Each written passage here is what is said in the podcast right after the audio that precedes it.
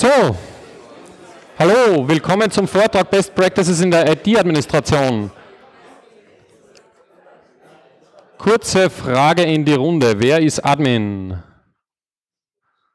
Okay, Gegenprobe, wer ist kein Admin? Okay. Ähm, ganz kurz nur, damit ihr meinen Hintergrund kennt, äh, bekannt als Mika, ähm, stecke hinter grimmel.org, eine Live-Distribution auf Debian-Basis, bin Debian-Entwickler, das Kontext kommt ähm, speziell aus meiner Debian-Sicht. Kurzer Überblick, was haben wir eigentlich als Admin so von vor 20 Jahren zu heute? Der moderne Admin hat mit dem vor 20 Jahren eigentlich relativ wenig am Hut. Ähm, wir haben heute VMs als Standard, wir haben Container als Standard, Microservices Serverless, ähm, IPv6, ähm, Sachen wie GitHub, die das Leben durchaus vereinfachen. Ähm, die Cloud, das ist ein neuer Admin-Job in Wirklichkeit. Ähm, Leute, die Infrastruktur designen, die mit der eigenen Hardware nichts mehr zu tun haben. Vertikales versus äh, horizontales Skalieren, was ist damit gemeint? Also zuerst hat man bevorzugt mehr RAM reingesteckt, mehr Festplatten reingesteckt. Ähm, heute horizontal mit Microservices, ähm, wo man auf wesentlich mehr Rechner geht. Wir haben Konfigurationsmanagement dazu gewonnen. Das ist etwas, ähm, mit dem man heute arbeiten muss.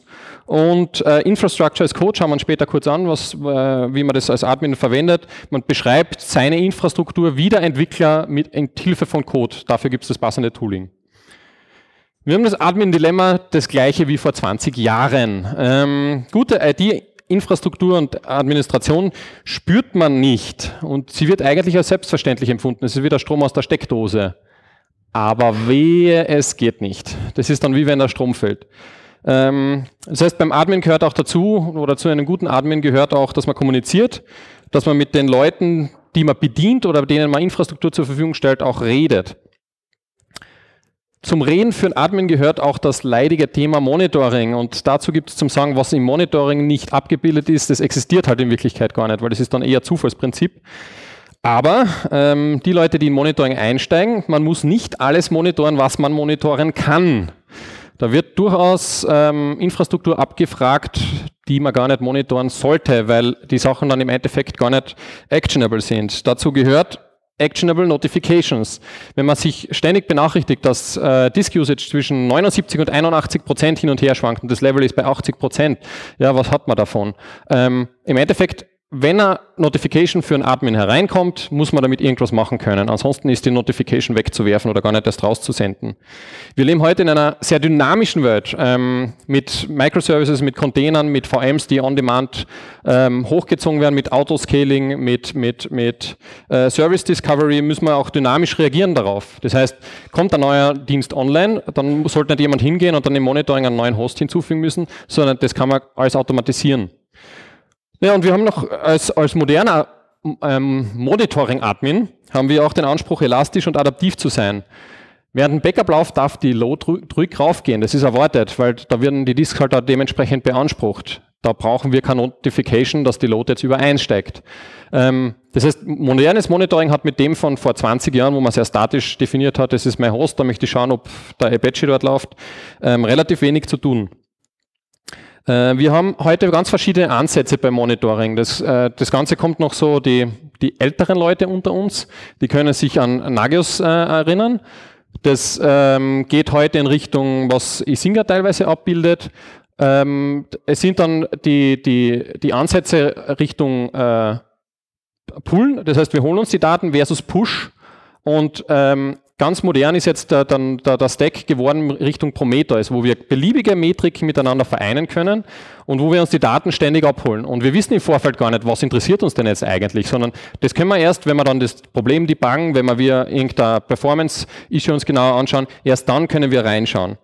Und ähm, da ist ein Beispiel, ihr braucht es jetzt nicht aus der letzten Reihe sehen, da geht es nur darum, das ist schön bunt, das ist äh, etwas, was, äh, was man Leuten ähm, die nichts mit der darunterliegenden Technik haben zu äh, herzeigen kann, also ähm, mit, mit passenden Graphen, wo man zeigt, wie, wie schaut die Infrastruktur jetzt eigentlich aus? Sind wir im grünen Bereich, läuft alles so, wie wir wollen? Ähm, das heißt, solche Dashboards, ähm, das ist jetzt Grafana visualisiert auf Prometheus, mit dem kann man ganz interessante Sachen abbilden. Ähm, das ist etwas, was, wenn ihr heute rausgeht und eines mitnehmt davon, würde, würde mir wünschen, dass ihr die Metriken mit rausnehmt. Äh, das ist ein Thema, das ähm, sehr spannend ist, mit dem man sehr viel erreichen kann und das schaut sehr aufwendig alles aus, aber das sind fertige Dashboards, man kriegt die, die Infrastruktur dafür zur Verfügung und kann sich dann an die, die eigenen äh, Use Cases das Ganze anpassen. Als Teil von diesem ähm, Monitoring gehört auch dazu, dass man bei Problemen sich anschaut, was, wer, wer war denn jetzt eigentlich der Verursacher davon? Und da hilft zentrales Logging. Ähm, das vereinfacht natürlich das Troubleshooting. Auf welchem System ist das jetzt eigentlich passiert? Und ich muss jetzt nicht vielleicht alle meine 50 Server erst abhupfen und dann schauen, wo war denn eigentlich der Auslöser davon. Mm, das geht weiter mit, dass wir Alerting drauf machen können. Wenn ein bestimmtes Event passiert, wir kennen die Fehlermeldung und wenn die passiert, dann muss wirklich jemand aus dem Bett geholt werden. Dann können wir das machen, ohne dass jetzt der Service gleich runtergezogen wird, sondern wir können schon im Vorfeld jemanden Benachrichtigung, Achtung, da wartet da irgendwas auf uns. Ähm, Zentrales Login kann auch diese typisch vollen Festplatten wegen den Logs, die überlaufen, ähm, die man irgendwo vergisst vom Apache, da ist irgendwas noch nicht im Log-Rotate drinnen, ähm, die dann eh keiner anschaut. Ähm, die kann man damit wunderbar erschlagen, weil man sammelt das an einer Stelle, das hängt im Monitoring drin, die Log zentrale Logging-File darf halt genauso wenig überlaufen, ist wunderbar. Und ein Anti-Pattern für Admins, ähm, SSH-Logins auf Produktivmaschinen, schauen wir halt einmal, werden wir schon sehen. Vermeidet genau das zentrale Logging. In Wirklichkeit sollten alle interessanten Informationen, die man zum Debuggen braucht, entweder aus dem Monitoring, aus dem Metriken oder aus dem Logging kommen. Und äh, Beispiele für solche Stacks sind äh, der Elasticsearch äh, Logstash Kibana Stack oder auch Greylog. Ähm, das sind fertige ähm, Appliances unter Anführungszeichen, wo man alles äh, bekommt, damit man mit seinem RSysLog und Co. die Logs äh, zentral sammeln kann. Ähm, Ganz wichtig für einen modernen Admin auch Versionskontrolle. Das ist nichts, was den, den Entwicklern vorbehalten ist. Und ähm, wir haben verteilte Versionskontrolle ähm, als, als State of the Art und Git ist das, der sich halt durchgesetzt hat in Wirklichkeit. Und da zählt nur dazu, dass man irgendeinen Code jetzt unter Versionskontrolle stellt. Das gleiche gilt auch für Konfiguration, Infrastructure as Code, das gehört einfach in Versionskontrolle, wie auch Dokumentation. Wikis sind so super gefährlich, da stopft man einmal was rein und ähm, das ist halt vor drei Jahren einmal da reingeschrieben worden. Kein Mensch weiß mehr, ob das aktuell ist. Das Ganze in einem sinnvoll strukturierten Format, ähm, in irgendeinem moderneren Format unter Versionskontrolle, wo man das, das Ganze auch regelmäßig aktualisiert und auch viel leichter nachschauen kann, wer hat denn das geschrieben und, und was äh, Commit-Message, eine sinnvolle und nicht nur ein Einzeiler wie im Wiki, ähm, erreicht äh, eine wesentlich bessere Dokumentation. So, ähm, ich weiß, dass es da Leute gibt, die Systemd nicht wollen. Deal with it. Ähm, egal wie man jetzt dazu steht, Systemd hat sich durchgesetzt. Wir haben es ähm, auf jeder nennenswerten Distribution heute im, im Einsatz und es gibt coole Features, die für einen Admin hilfreich sind. Das CPU Memory, Memory äh, Limiting und Accounting sei jetzt einmal ignoriert, ob man das jetzt braucht. Es gibt diverse Anwendungsfälle, wo man das nicht braucht. Aber man kann jetzt viel einfacher einen Service Override zum Beispiel machen. Man muss ein Init-Skript nicht forken und dann selbst mit denen für immer und ewig, sondern, ah, Moment, die Optionen, mit denen der Service gestartet wird, die passen mir nicht. Das überschreibe ich rein lokal. Und zwar nur den einen Teil. Den Rest nehme ich von meiner Distribution oder von, von Upstream.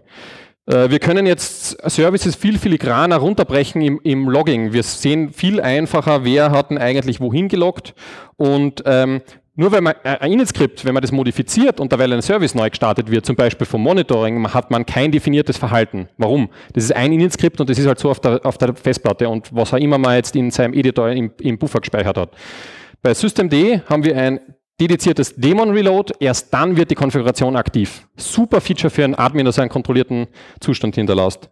Ähm, Systemd ist da. So, ähm, ein Admin-Vortrag kann nicht ohne obligatorische Docker-Folie auskommen. Ähm, egal wie man zu Docker steht, Docker hat eins geschafft, das hat Container ähm, in, in Developer-Richtung gebracht. Das heißt, man kann mit, mit Entwicklern aus Admin-Sicht zusammenarbeiten und Container geben super Features auch fürs Testen, auch für Infrastrukturtest übrigens. Ähm, also für Admins, die sagen, ich habe keine Infrastruktur zur Verfügung zum Testen, vieles davon lässt sich mit äh, Docker abbilden.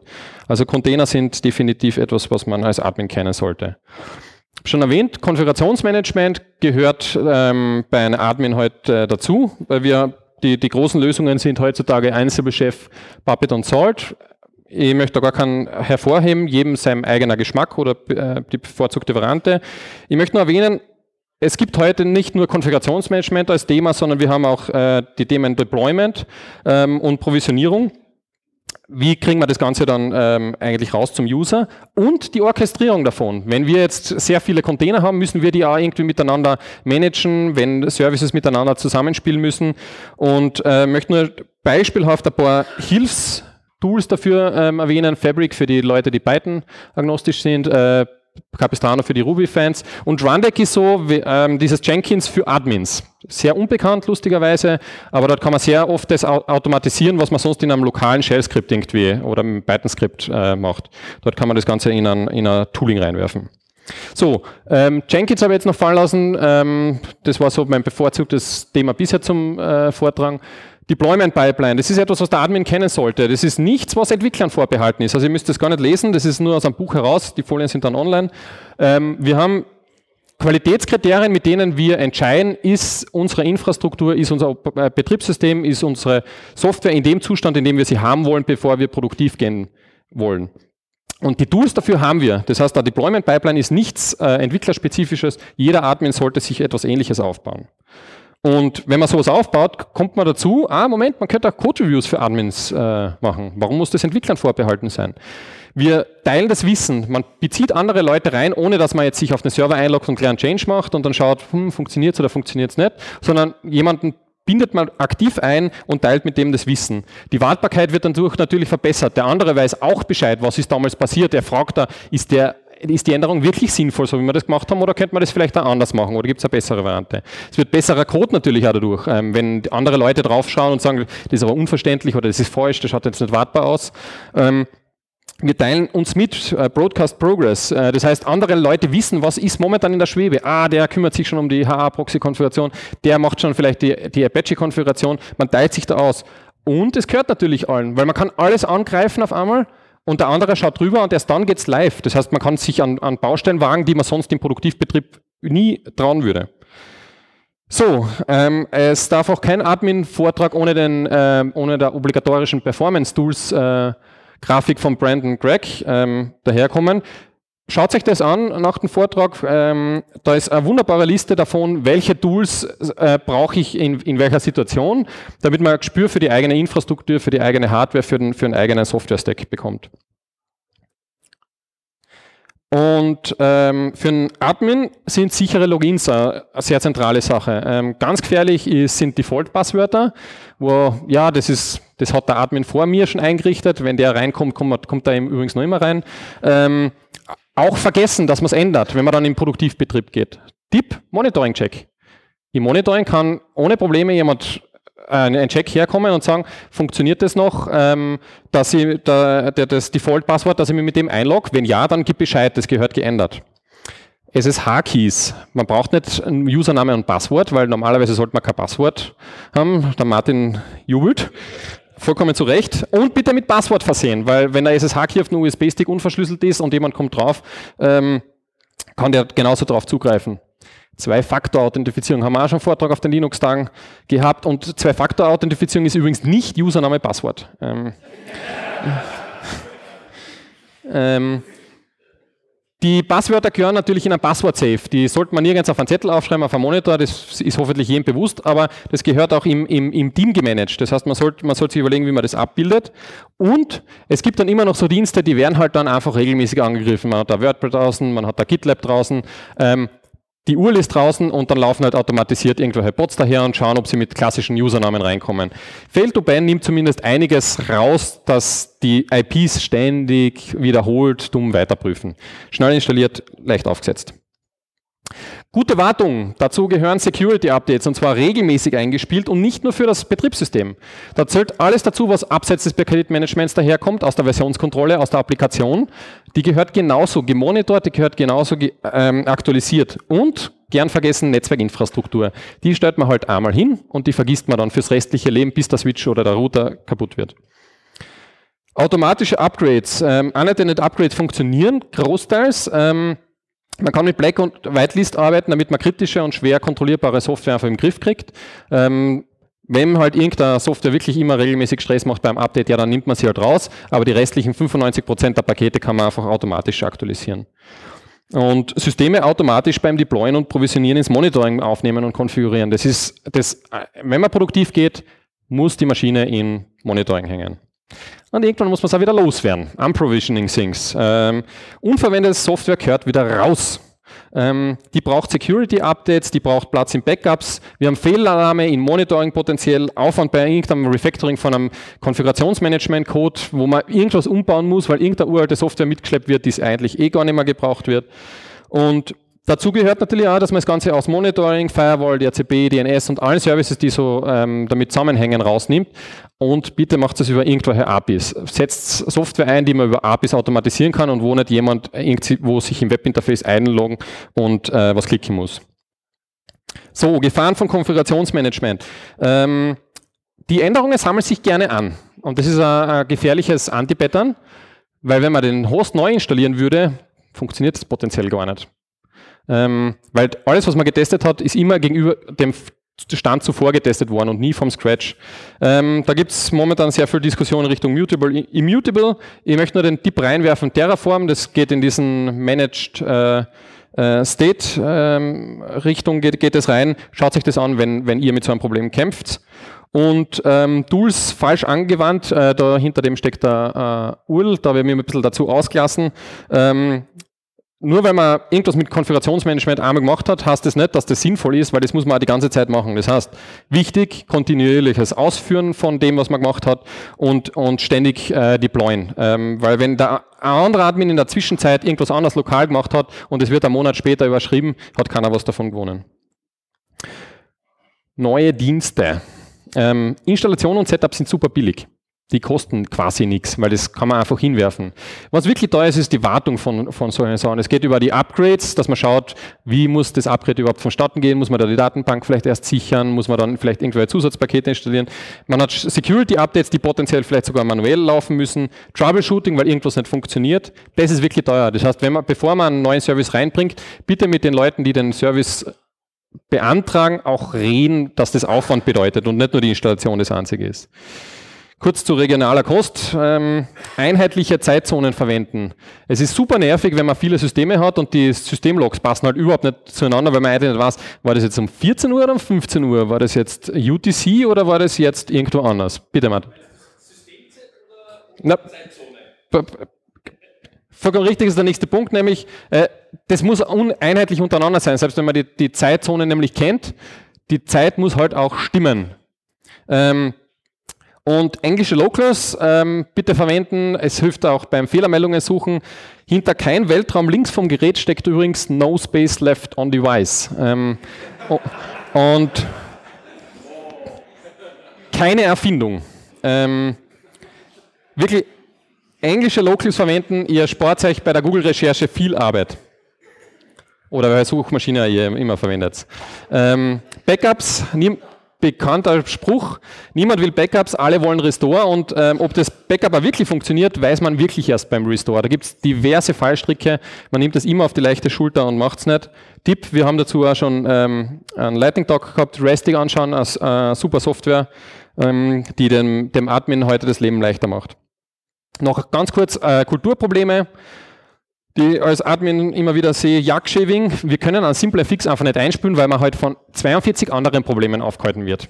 Ähm, super pro Window ähm, Effekt. Im Monitoring ist eh alles rot. Wenn da noch ein weiteres rotes Ding dazu kommt, ist mir das wurscht. Schaut eh keiner rein. Das muss halt wirklich von vornherein passen einmal. Not my job, nicht links und rechts schauen. Ähm, ja, der Admin muss halt einmal vielleicht auch Sachen angreifen, die ihn weniger interessieren und die nicht so lustig sind. Und Verspieltheit, das ist ja nicht nur unter Admins äh, Problem, aber neue Tools ausprobieren und alte Baustellen offen lassen, ähm, super häufig und, und macht die ganze Wartung von, von IT nur viel schwieriger. Und gern gesagt, das war schon immer so, ist ein ganz ein schlechter Spruch, weil das war vielleicht beim Vorgänger und beim Vorgänger vom Vorgänger genau gleich. Alternatives dazu halt, das haben wir immer schon so gemacht. Ähm, kein lustiges Thema, ähm, Datenschutzgrundverordnung wird mit 24.05. aktiv wird für jeden Admin die Best in irgendeiner Art und Weise, auch wenn in Österreich das Gesetz momentan irgendwie aufgeweicht wird. Ähm, wir haben Prozess, ähm, also das Prinzip der Datenminimierung, wir haben das Recht auf Vergessen werden, Recht auf Datenübertragbarkeit, das heißt, man muss von einem Dienst zu einem anderen irgendwie kommen. Und ganz wichtig jetzt für alle Admins, IP-Adresse ist ein personenbezogenes Datum. Das muss also auch irgendwann raus. Schaut euch das an, egal ob es lustig ist oder nicht. Das ist ein Thema, das wird uns in irgendeiner Art und Weise alle erwischen. Und ähm, was man sich anschauen sollte, ähm, ich habe keine Zeit, meine Messer zu schleifen und arbeitet halt noch immer mit einem stumpfen Messer. Die eigenen Tools sollte man wirklich kennen und da sollte man sich ja immer wieder regelmäßig fortbilden. Was, was wir festgestellt haben, was gut hilft, sind regelmäßige Reviews, dass man halt die Dokumentation immer wieder mal durchschaut, Konfigurationsmanagement sich, sich äh, immer wieder mal gemeinsam anschaut und äh, Hinterfragen und Selbstreflexion. Ist das damals, was ich vor drei Jahren gemacht habe, vielleicht überhaupt noch State of the Art? Gibt es mittlerweile vielleicht bessere Tools? Gibt es weit bessere Workflows? Gibt es bessere Praktiken? Und ähm, da rennen jetzt eh gerade offene Türen ein mit euch, ähm, Schulungen, Vorträge, also man sollte sich irgendwo fortbilden, lesen und Networking betreiben, also dass man sich ja mit anderen Leuten austauscht und äh, Gedanken macht. Und äh, ähm, ein Admin-Vortrag kann auch nicht ohne XKCD-Folie auskommen. Ähm, wann zahlt sich aus zu automatisieren? Das ist die große Kunst des Admins. Wann zahlt sich aus, dass man wirklich ein Skript schreibt? Und wenn man wirklich einen Blödsinn ähm, geschrieben hat irgendwo oder irgendwo eine, eine, schlechte Infrastruktur hingestellt hat, ja, die schlechte Infrastruktur muss man nicht neu ähm, automatisieren. Räumt das auf und äh, schaut, wie es das Ganze äh, kontrolliert draufkriegt. Danke für die Aufmerksamkeit.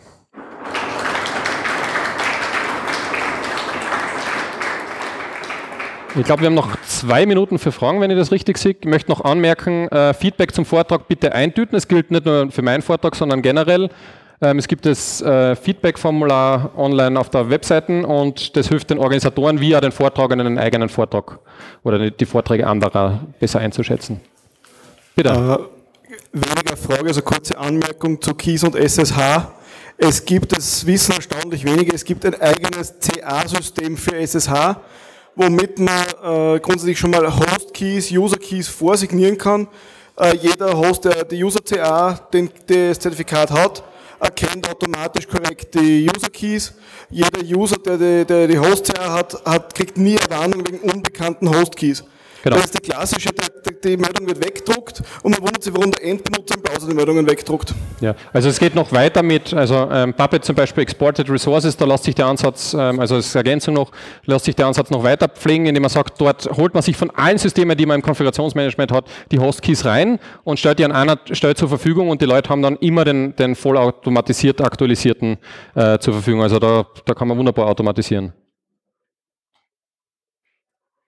Eine Minute haben wir noch. Eure Chance. Bitte.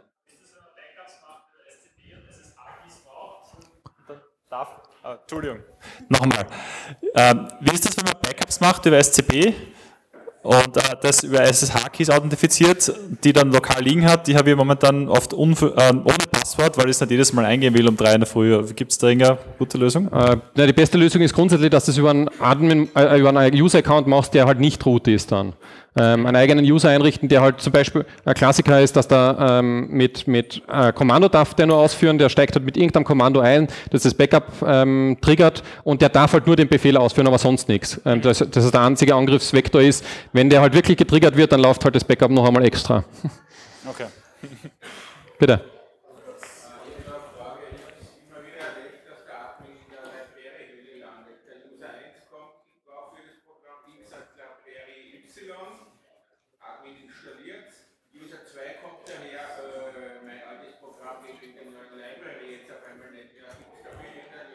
Naja, dafür haben wir VMs, dafür haben wir Container, dafür haben wir die, die Separation von den verschiedenen Stacks. Also das ist nur eine Trennungsfrage. Also da, da muss man den einen User muss man halt das eine in die Hand geben und den anderen das andere, wenn die das haben. Und es gibt halt von VirtualEnv über Bundler gibt es halt diverse Ansätze, dass man halt lokal ähm, die Dependency so installiert, wie es gebraucht werden für das jeweilige Programm und nicht systemweit ähm, das Ganze installiert wird. Also das hängt davon ab, was der Use Case ist. Aber gerade wenn es Richtung Python, äh, Ruby, ähm, geht, dafür VirtualEnv und, und Bundler verwenden, beziehungsweise wenn es halt mehr betrifft von Datenbanken etc., dann würde das Ganze halt über Container und VMs trennen. Gut, ich glaube, die Letzte Frage, falls es noch eine Welche gibt. Local soll man jetzt wirklich nehmen? ENUS UTF-8 oder hast du eine bessere Wahl? Bitte, was, welche? welche Local soll man jetzt verwenden? ENUS UTF-8? Möchtest du die Grazer Meinung hören oder die, wenn du mit internationalen Leuten? die Nicht-C-Meinung. Also UTF-8 soll drinnen sein, ganz egal. Ich bin ein Fan grundsätzlich von C UTF-8, ähm, weil es halt immer da ist. Ähm, was man machen kann, ist, man kann LC C-Type und Co. kann man halt genauso einstellen, was haben möchte. Und das sollte der User einfach machen, was er da hat. Dann hat er die Sortierung von Dateien und Co. und wie die, wie die bevorzugt werden, Uppercase, Lowercase, sind dann auch den Geschmack. Also ich kenne viele, die halt Englisch Dänemark zum Beispiel einstellen, weil das halt das Setting ist, das ganz gut passt. Ähm, okay, dann der Martin nickt mir zustimmend zu. Ähm, wunderbar. Ähm, also Geschmacksfrage, systemweit sollte immer etwas sein, auf das man sich verlassen kann. C, UTF-8 kann ich durchaus empfehlen, äh, ist überall dabei und ähm, den Rest über LC Underscore-Variablen überschreiben, so wie man es, wie es der eigene Geschmack möchte. Und ich kriege da hinten das Endesignal und stehe sonst für weitere Fragen vor der Tür zur Verfügung. Danke.